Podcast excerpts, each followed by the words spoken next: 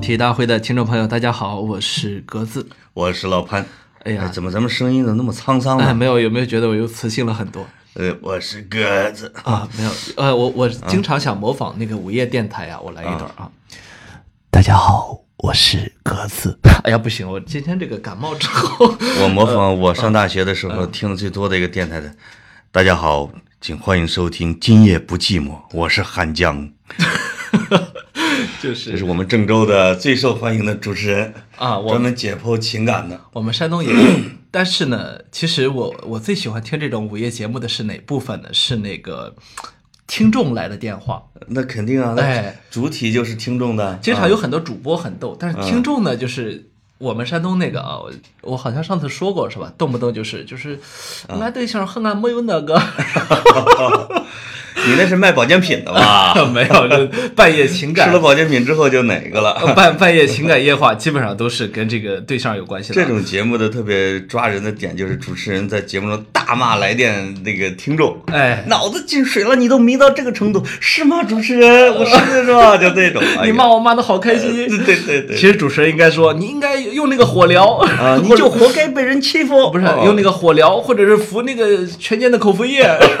对对对，药到病除，对，所以今儿呢，我们就谈一谈这个权健。全界。因为我们跟这权健是有一些特殊缘分的。你哎先呀说你的， 这个你传销过全界 啊？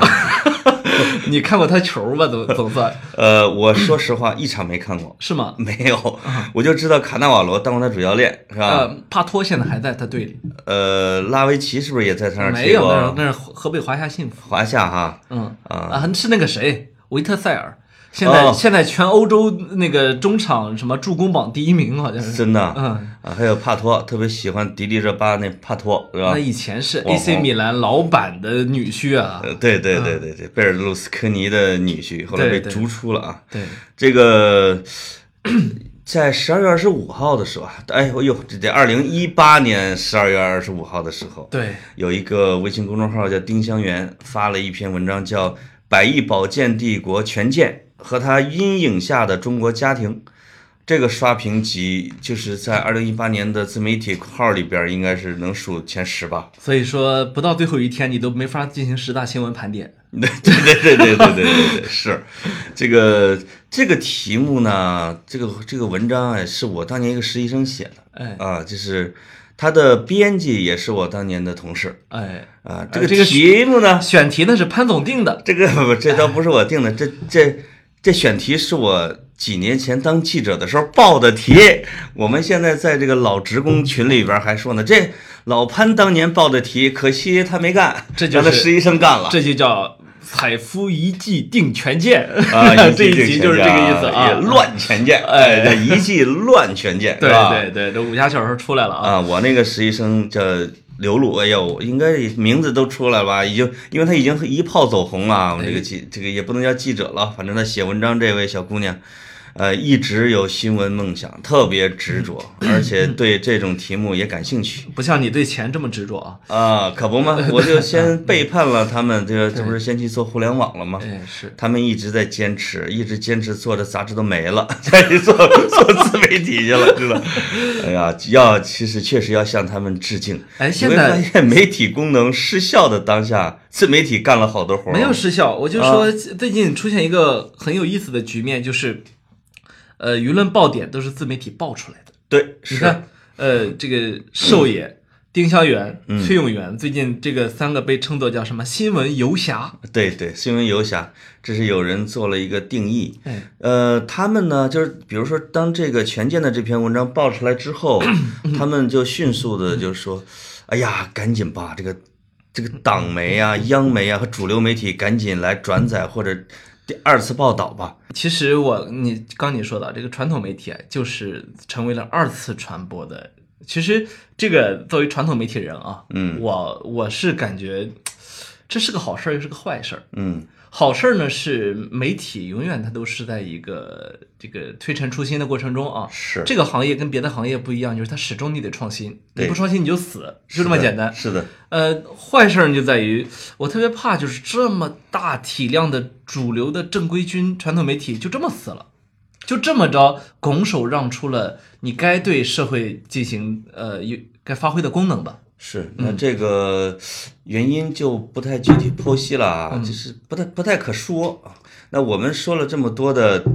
点评，其实权健到底做什么事儿了？其实我们是需要给这次给他完整的讲一下，是吧？对对好多人都知道啊，天津权健是个踢球的，也知道权健是做着直销的。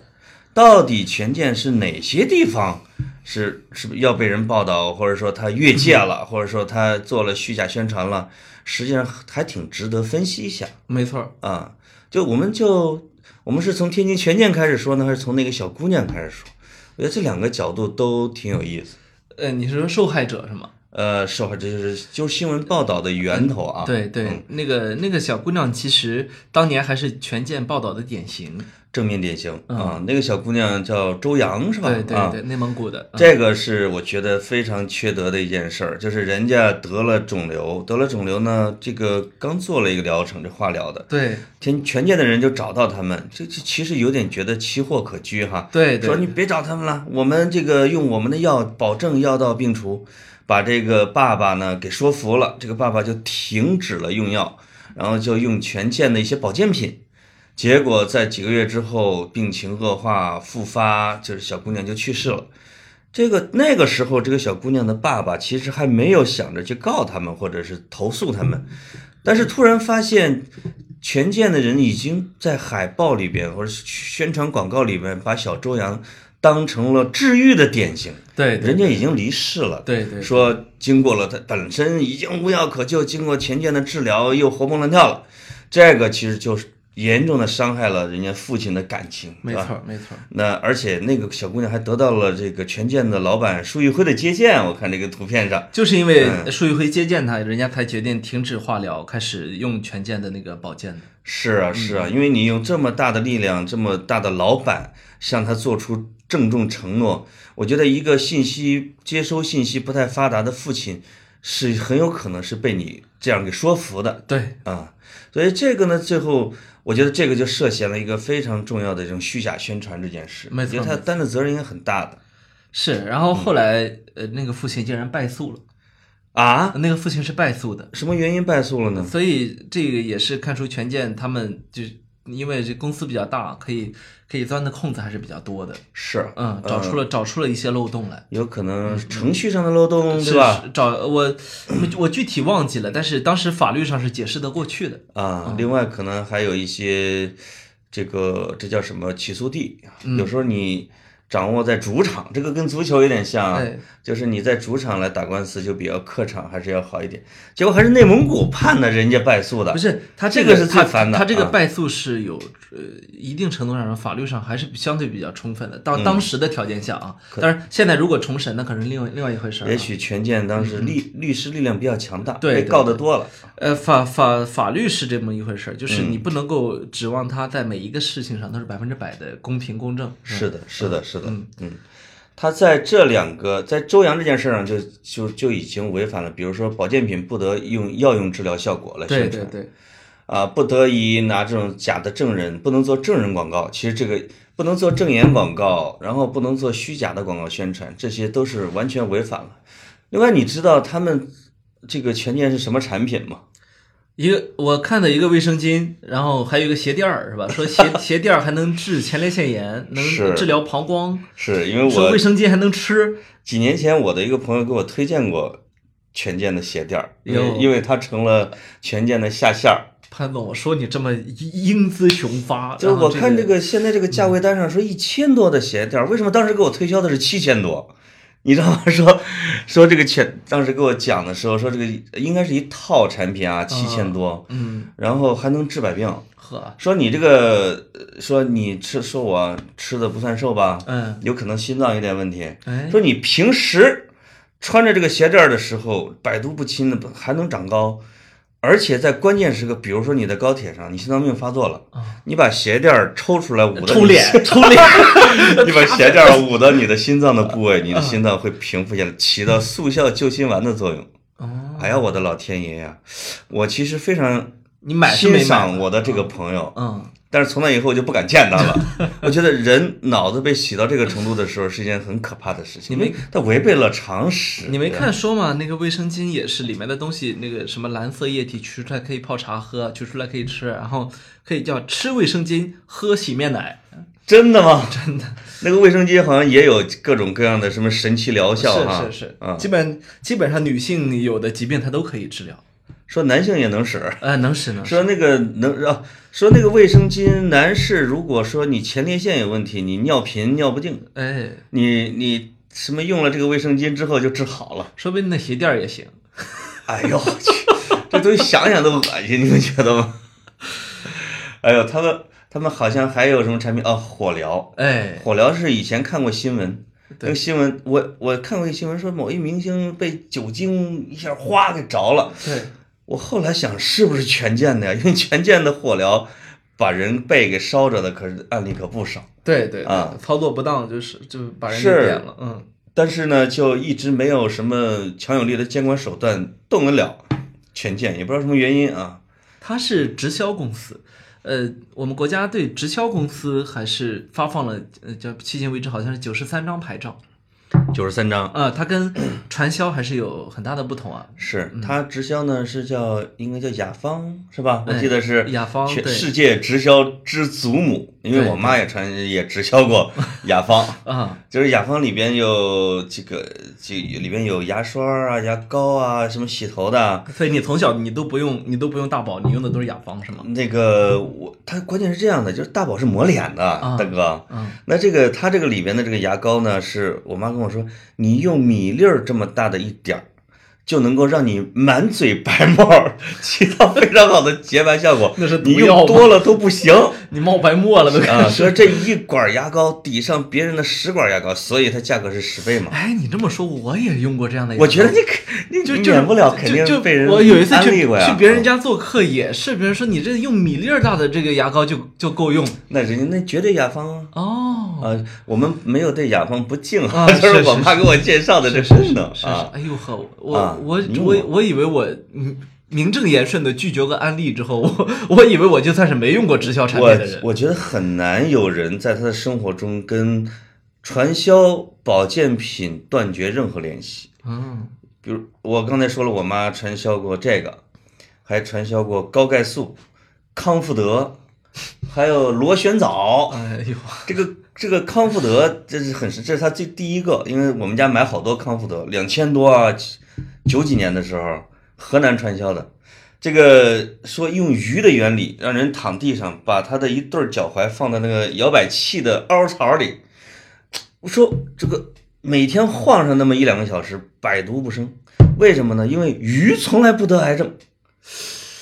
这个说，因为鱼永远是在游动，所以它也没有关节炎，哎呀，它也没有任哎何风湿病，它也没有癌症，它也没有好多病。哇，我都用被这个说原服理了，我都想不出这个拒绝的理由来。这个反驳的理由康复德的创始人叫刘武周，嗯，这个是我们我不知道是不是我们我正大校友啊，反正是我上大学的时候，有一天把我们这个同学们全召集到学习堂里边啊，会堂里边说，康复德捐赠仪式，给我们这个中文系，我们叫文学院嘛，不或者叫叫什么学院，我们自己的学院。捐了一百万人民币，那我们新闻和中文这种什么时候得过一百万捐款啊？哇，那老厉害了，非常激动。还是你们这成长方式好，因为我上大学啊的、不是我上大学，就是我们那个大学吧。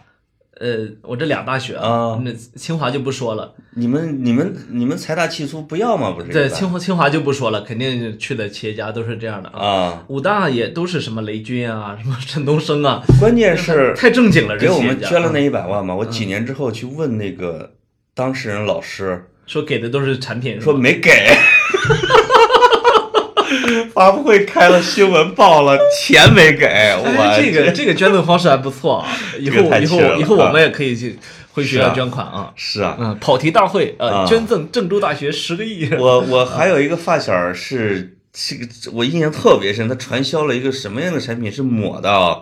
可能也是保健的，还还能带美容。但是他太穷了，他买了这个之后，他就没法儿再买更多的东西，也发展不了下线儿。后来他穷的有一天，他自己开摩托出车祸了，就是把头撞了一大块头皮，他最后把自己的保健品全部抹到了头上， 竟然痊愈了，知道？因为他没有钱去看病。他说：“你看，能止血， 那那那能起到那说黑玉断续膏的作用。呵啊，那说明人家很好啊，这产品”。我说：“把沙土抹你头上，它也能止血呀、但是疤留下了，你知道吗？啊，就是你会发现到保健品传销的保健品实在是太普及了。不是，我也经常，我也有亲戚是是很容易受这个骗的啊。啊，每次只要回家，拿出几张 A 4纸，就问我，你看，你你告诉那谁，就是家里正在吵架呢，嗯，就我说的对不对？这人家这是不是一看就靠谱？ 你经常一看就是这个企业家，十六岁成为全国人大代表， 然后多少多少岁辞都是神童啊辞。去了副市长，下海挣到了第一个一百亿，然后决是决决定回馈社会啊，是都都是是这种的。是，嗯，哎呀，所以他他不仅仅是说没有文化的人做这个，因为我爸爸是个校长，他曾经也做过一次宇宙通，这是没有很明显的说新闻报道说把这个给抄了，但是网上有很多宇宙通是假的，宇宙通假的。我非常奇怪的是，为什么那些人就不搜索一下，或者他怎么着搜索出那么多的负面，说他是虚假传销骗子，还能让人深信不疑的？哎，这很奇怪，因为我做互联网啊，这个他们呃当时还没做互联网啊，就是说，哎，你只要点这个广告网页，点一下二分钱，点一下二分钱，我家老爷子就找我叔叔说来点，给我点，我他说我我这叔叔就说我这手已经都麻了，每天都点呀、到反正是那个钱也没回来，哎哎，潘总，像你这个，你你受过传销骗吗？没有啊，哦，那你还不错啊。但呃我天生对这个事情有点反感，因为我我也是很反感，包我括所以也我不信教，也我不接受传销，嗯也不接受主义，对吧？也不接受很多的理念，就是本能的有点、有点、有点排斥。嗯，不是，所以我经常不是特别的能够理解被传销骗了的这些人的心理啊。嗯我我们试着稍微分析一下。首先，我觉得这帮人有可能是，呃，有一有一部分心理是梦想着一夜暴富，是是吧？但是现实中有没有这样的可行的途径？你比如说，呃你十年前想好了在北京买一套房子是吧？现在涨了十倍啊，这个是这个对大部分人来说是不现实的，因为你当时谁也不敢这么想，对吧？然后，但是你要说，那你手里的闲钱你投哪儿去呢？这个股市对，还是什么 P to P，那也能爆雷，对吧？是 反正所以就这个其实是有一个客观条件在，哎呀，就是我觉得就是中国的情况啊，就是过去的你会发现有很多种来忽悠人一夜暴富的情况，它往往确实会伴随着经济大繁荣进行。对，因为财富梦会给每个人的涌起，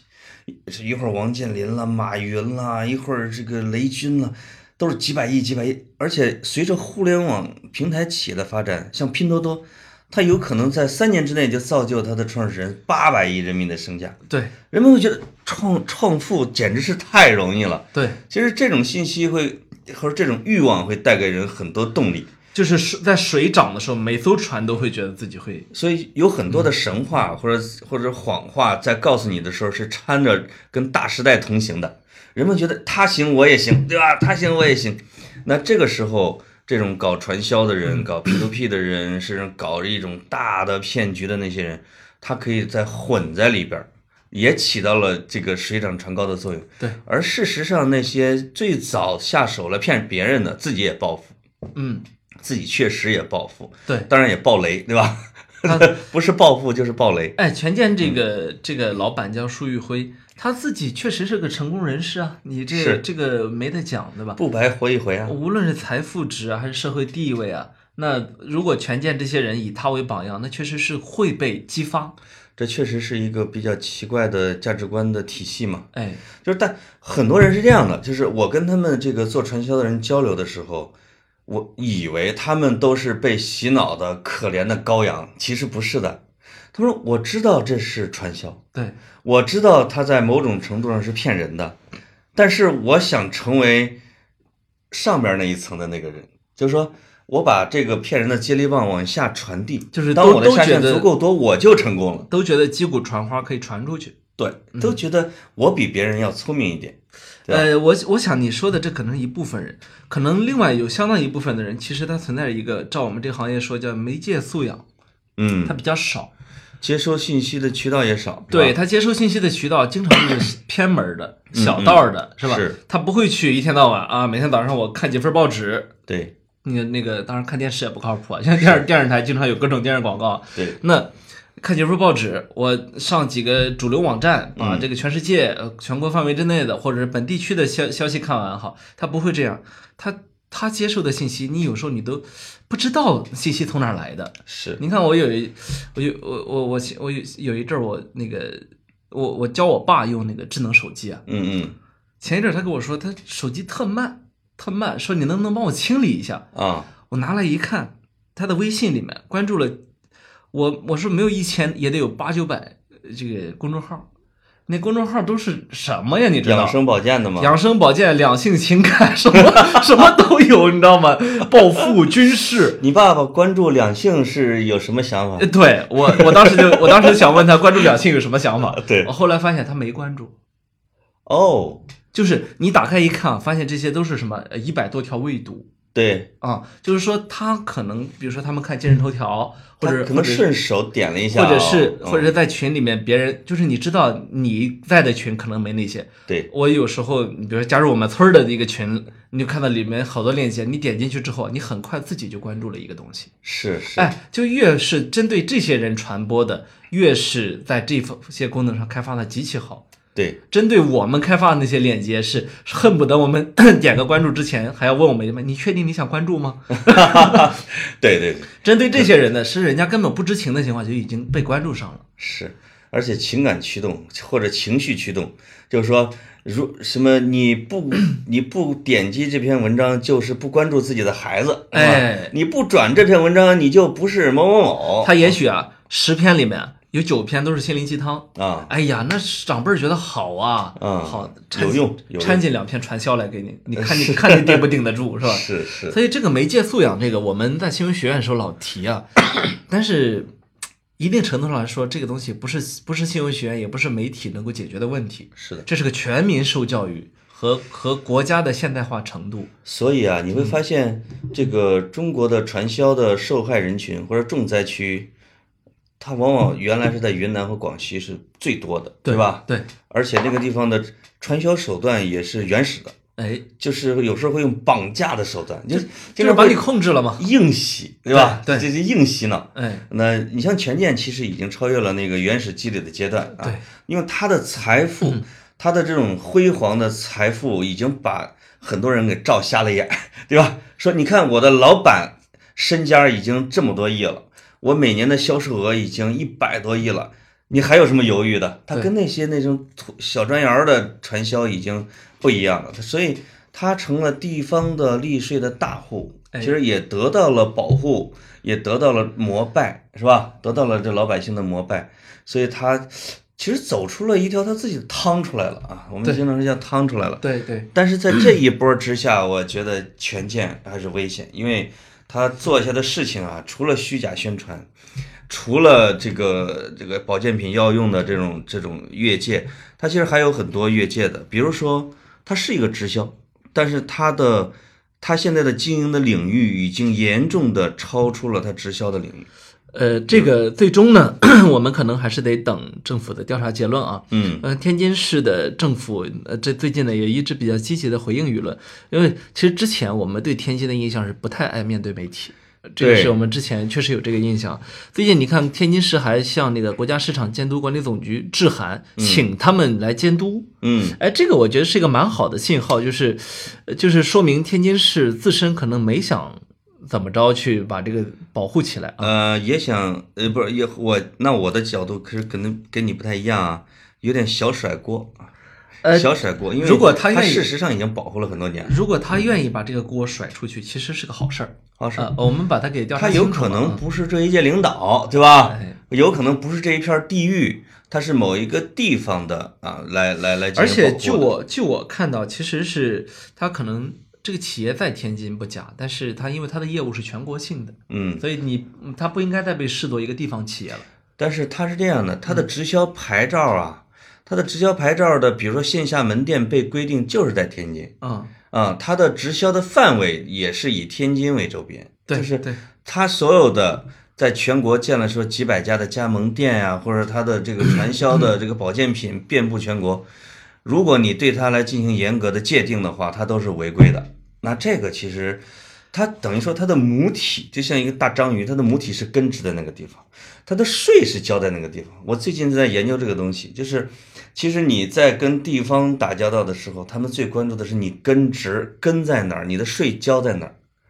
你的税交在哪儿，哪儿就保护你，哪儿就支持你，就提供政策上的支持。哎，对你要是说你是你是在天津武清区武清区注册的，你把很多货卖到了河北，那地方政府就是其实是根本就不管你的，对，甚至有可能是帮老百姓的，对 吧？嗯对对对，呃，这个地方又涉及到中国直销企业，很有意思。但其实还有一个直销企业也是天津的啊，嗯，叫天狮。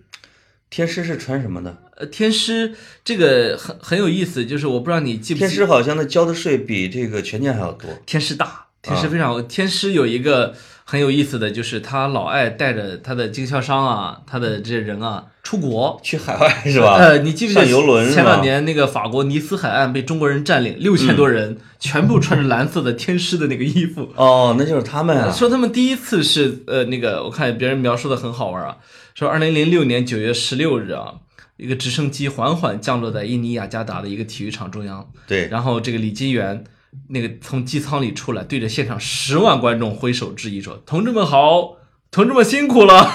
然后哇这就是这就是那个。呃，他们什么集团成立十一周年的时候，把全球十万名天师经销商召集到印尼接受检阅，全部去印印尼啊！印尼全部飞到印尼接受检阅。妈呀！所以前两年也是把法国尼斯弄得当当场崩溃了嘛，因为接待能力根本接待不了六千多人。 哇，哎，这真是一个好生意。嗯，在前两年的时候，我跟一些类似于做布展的公司啊、嗯合作，当然也也是他们提案啊，让他们过来提案，就是我就问他们，哎，因为有一些案例巨辉煌的案例，大的体育场。巨型的水晶球灯光，然后有外国的大师级的什么音乐人在表演，我说这是你们操作了哪个什么演唱会？他说一个传销公司的，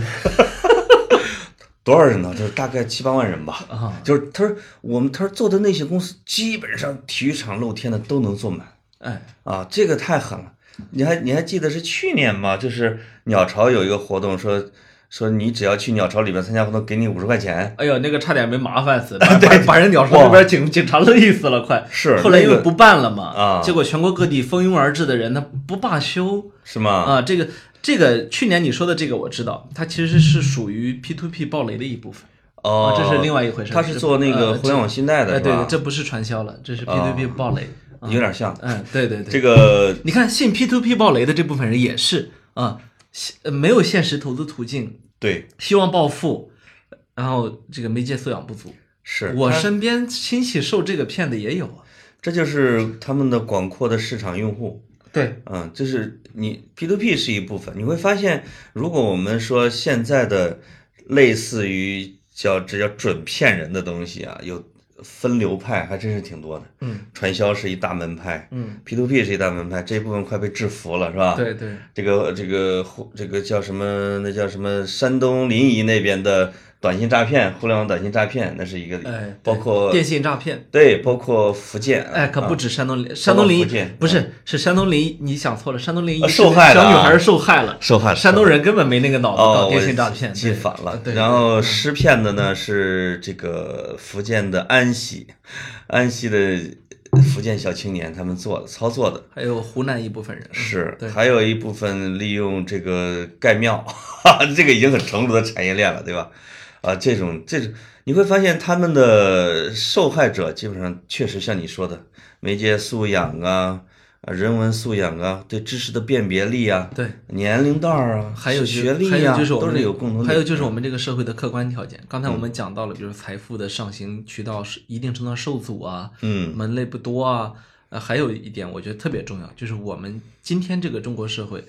情绪传播太严重，嗯嗯，或者说情绪化传播太严重。你不用说他们，我们又怎么样？你你说一出来，那个深圳那小女孩罗一笑，她爸爸说是捐一转一次去捐一块钱那次，你记不记得？哦，对，那那不全都是中产阶级转的吗？是也也不就是一种情绪传递吗？对然后转过头来把他爸往死里弄的，不也是这这波情绪吗？嗯对吧？然后那个，你看这次对权健又是一个情绪化。对 OK，我们大部分转发的抨击的人，可能连详细了解一下事实的这个这个努力都对没有。对，但是因为这个情绪在这儿了，我我我转发即正义，对吧？嗯嗯，那对这个受害者来说，当时也是这样的。我当我进入传销场这里面的时候，这个情绪带动，你你听那个丁香园爆出来那个视频啊，嗯嗯权健他们在现场搞年会的时候，哎呦那个声音，对你你都想成为他们的一部分，哎呀，太具有魔力了，谁哈不想成为神圣的军队的一部分？啊？谁不想融化在其中哈？嗯对，就感可是受到一嗯种集体的温暖。对，问题是我们这么多年做传播，我们知道，其实一个比较好的社会应该是理性传播，嗯，比理智传播呃的它的作用要大于情绪传播。可是现在我们这个社会呢，是很典型的情绪传播的这个呃杀伤力远远的大于理性，对，这是很麻烦的。这个也是跟整体的媒体生态也有关系，跟大家接受到的这叫什么信息训练有关系。比如，我我觉得如还果你有嗯从小就是被输灌输的，哎，说什么你就信什么，哎因为你从小说你要相信，对吧？对，那你你那你长大就自我的质疑能力和辨别能力就不会很足。我觉得还有就是一个，这这已经不不是媒体自己的事情了，是嗯全社会的一个共识建设的时候，嗯我们我们得得有一个框架，可是现在这个框架我们搭的不算好是啊。是当，然这个话题就更深了啊、这个比较深。嗯，这个比较对深。我我们回到权健这个地方，啊我们俩其实对权健有一定的了解，对吧？，对因为看球儿，啊对， 呃，你看球，因为你看球，呃，不，我看新闻。我我看权健的也主要是看新闻，呃但是权对健这个俱乐部呢，这两年很引人注目。是一个原因就是他是继恒大之后又一支直接冲上中超的，而且是直线冲上来的。对我关注他，一直是把他当成一个奇葩来看的，对，因为当时当时那个恒大也是直冲嘛，对吧？一一年一级，一年一级。对，天津权健当时是想把想入股这个天津泰达，泰达啊、想把他给买下来，借壳来踢中超，结果没弄成，他就直接就买了一个其他的低级的，中甲的是吧中甲球队松江嘛，是吧？啊，对，松嗯天津松江。但是郝海东当过这个老总在那儿， 然后也没当时弄就成买了那啊个谁，买了那个孙可嘛，呃孙科呃孙可孙可孙六千万六 千万，啊。买来之后说送给天江苏舜天，接着踢，我们这儿还没冲超呢，哎还不能注册。等对我等我冲了中超你再来啊。对对对，人买了免费让你们用。对，人嗯家真的就冲成了，是因为因为钱啊是在一定，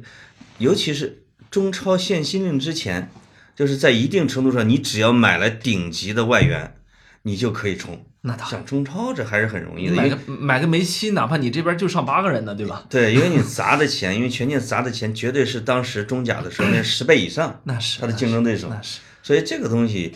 呃，在他们搞传销的这种企业来看，搞足球那点钱毛毛雨，对吧？不算什么。一开始，尤其是一开始，结果后来他们冲成中超之后呢，这个束玉辉，他老板叫束玉辉啊，嗯，束玉辉呢又说，呃，接着冲亚冠，冲亚冠，这这个先冲亚冠资格，再夺再再夺亚冠，对结果这不就请来了这个叫什么那个卡纳瓦罗，卡纳瓦卡纳瓦罗，罗，那是我们知道那是金球奖得主，对，这二零零六年意大利夺世界杯冠军的时候的主力后卫啊，是主力队长，后来是当里皮的助理教练嘛，在对恒大，对对吧？还当过恒大的主帅，没错儿嗯，后来被挖过来，现在又挖恒大去了，没错儿，嗯，然后买来的外援呢，呃，有有这么几个人可以介绍一 下，一个一个是维特塞尔，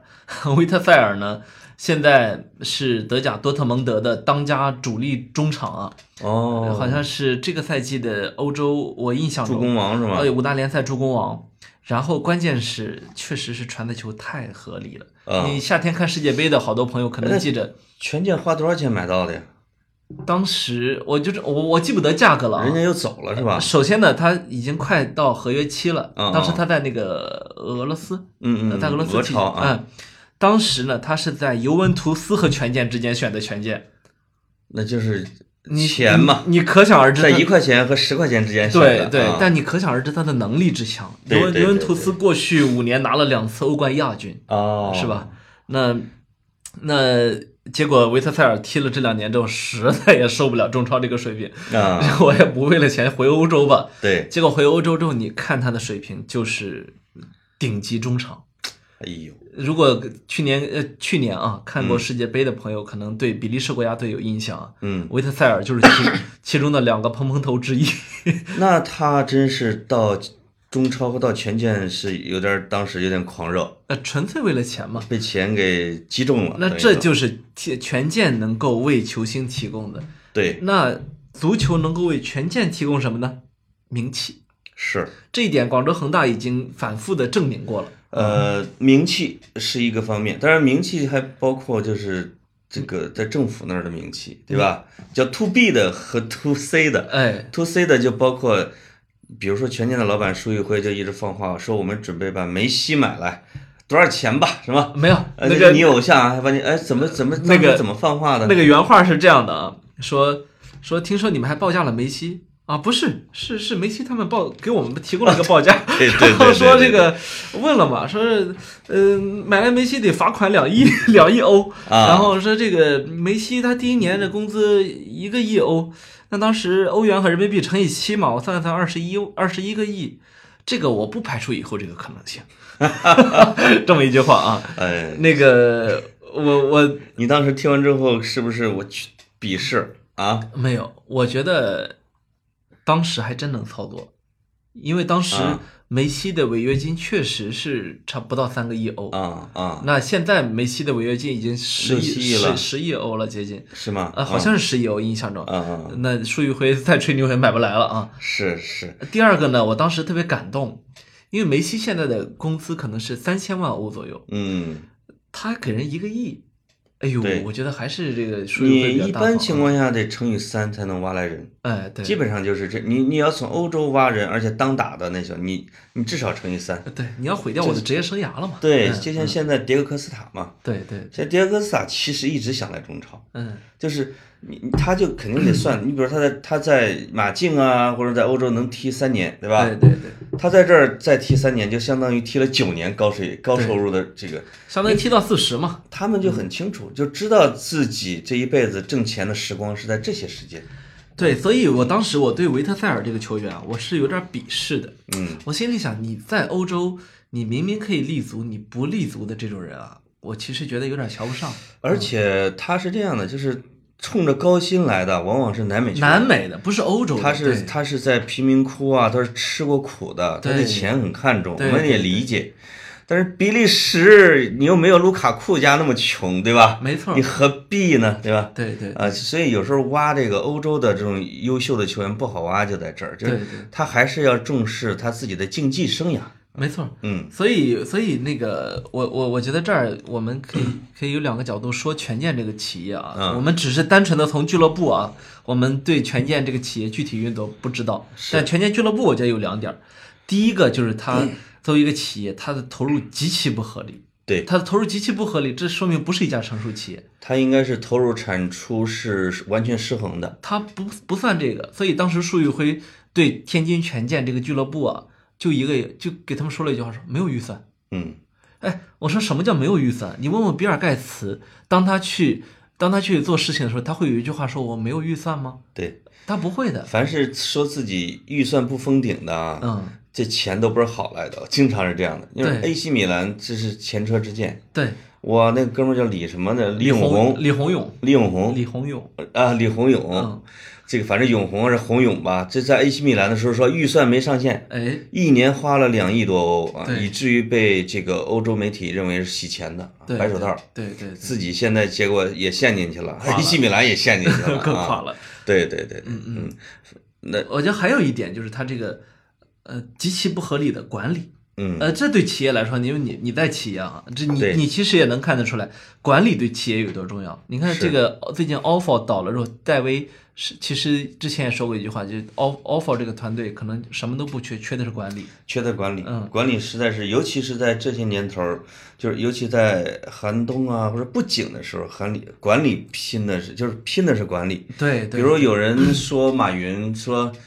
你这么牛啊，这这这是同行说他，你之所以这么牛，是因为你战略做得好。嗯，马云说这哪里是战略做得好，是因为我管理做得好啊。哎那我这个觉得这一点很强。嗯华为和阿里巴巴都有个共同特点，嗯，都花了数十亿美元去引入西方的管理系统。对，任正非人家是在华为最难的时候去参观 IBM 拍板说就要这套，嗯然后 IBM 的专家就在华为公司里面进驻扎着，然后说多少钱？啊说是前期两亿美元，两亿美元就两亿美元，我非得要你这套管理不可。哦，是吧？是是那是，权健的管理，我我们也举一个例子，就是他这个足球俱乐部的啊，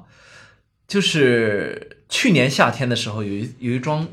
转会嗯没转，就是权健有一个球员叫莫德斯特，嗯，直接离开权健，一声不吭去了德甲的科隆俱乐 部。呃，科到现在还在科隆训练呢，当然科隆也没胆儿让他上场啊，权健也没告他，告了。嗯权健一直发声明告告到非法，问题是你得想想看，为什么人家敢在合约期内就敢走，还敢去另外一家俱乐科隆部，还敢接，而且啊科隆还敢接，就还不就是因为你没有管理，所以你嗯的文书、你的法律文件漏洞百出，是嗯，在这个里边其实可以比较一下哈，就是恒大近十几年来，对，就是权健跟恒大的崛起之路。当然，我相信这个崛起对权健俱乐部来说有点太表扬他了，因为他肯定倒得也快。对但是这两个俱乐部的管理水平，它的真是高下之分，完全能看出它背后的母公司的管理水平。没错儿，因为恒大是这个整个俱乐部是按照许家印的这个房地产集团的模式来管理的，对，你完不成这个 KPI 你就下课，哎，特别严格，就是。那当时我们就是叫刘永灼嘛，俱乐部的老总，其实带着几连冠也是叫居功至伟，但是就是后来当成绩一下滑的时候，直接就撤掉了，就开掉了嗯啊，就是二话不说，所以他用的是一种非常严格的这种管理方式，而且你看 KPI 方式，许家印呢产出比也也很计较，其实，嗯，对，徐家印呢也投很多钱，比如说亚冠进一个球呃给奖励多少钱，然后你代表国家队出战的时候为国争光奖是吧？对好，这看起来也很土豪，但是呢，他是他的奖和罚是非常分明的，是，因为你在国家队你要敢罢训也能罚罚死你。嗯，所以，所以后来你看，包括像什么郑智这种很铁血的队长，对没有人敢对许家印说不。是，对吧？包括你看那个许家印，他一每年底宴请恒大将士的时候，那里皮都坐他 坐他下手风啊，然是啊嗯后大家这个毕恭毕敬的，这能看出什么？这是很 恒大的管理风格。管理风格嗯，这是也是中国的房地产铁军的管理模式，没错，因为我去过万达，嗯 那也体验过他们的这种铁军的。确实，因为我们是外来的，我们不太遵守它里边的，但是里边全部都穿白衬衣的领导，在大领导到来之前，其实都还挺放松的。嗯， 后来就是这个他们的负责他们的体育文化这一块的集团的老总，原来是也是一个媒体的总编辑，因为请我们吃饭，这个他一进来之后，咵，所有人站起来了，嗯，这说话全都是站着，而在那个桌子的那个呃吃饭的他落座之前，所有人都不落座。那现场的时候，那就是他不他当他说话的时候，一一片静默，我觉得那个感觉，哎呀，那种感你觉是不是很啊想当那个老 板？那个这个这个企业是管理出来的哎，啊，那呃那我我记得我看过一个视频，说那个视频的大概类似标题叫“王健林说五分钟后开会”，啊就是拍在万达一个大会议室，上千人，真的五分钟之内全部是 m a y in black，你知道吗？ 就是穿着西装的人，真的就站成了一站一个方阵，是吗？上千人哇，都是万达的中高层。对这个，我觉得是超强执行力，这个这个这个我是佩服的。那你说阿里巴巴它不是这个样子，但是你去我我反正我认识特别多的阿里的阿里的员工啊，嗯，你你我跟他们一块儿坐飞机，真的只要空姐不在的时候，那个笔记本就打开了。 那真的就是为什？么说只要空姐儿不在，空姐一在，笔记本就不打开了吗？我说就开始看空起姐飞吗？降落的时候，哦， 是这个意思呃，你在天上说，那当然一直在工作了。啊哎呦，我就说这个是管理，阿里的阿里的管理在互联网界是大家公认的是没最好有的，没有人拿摄像头对着你让你加班儿，是但是是你不这么干行不行？对，是吧所以从这个权健俱乐部和恒大俱乐部的运作，能看出恒大它的就是不是不是这个这个权健它这个集团公司，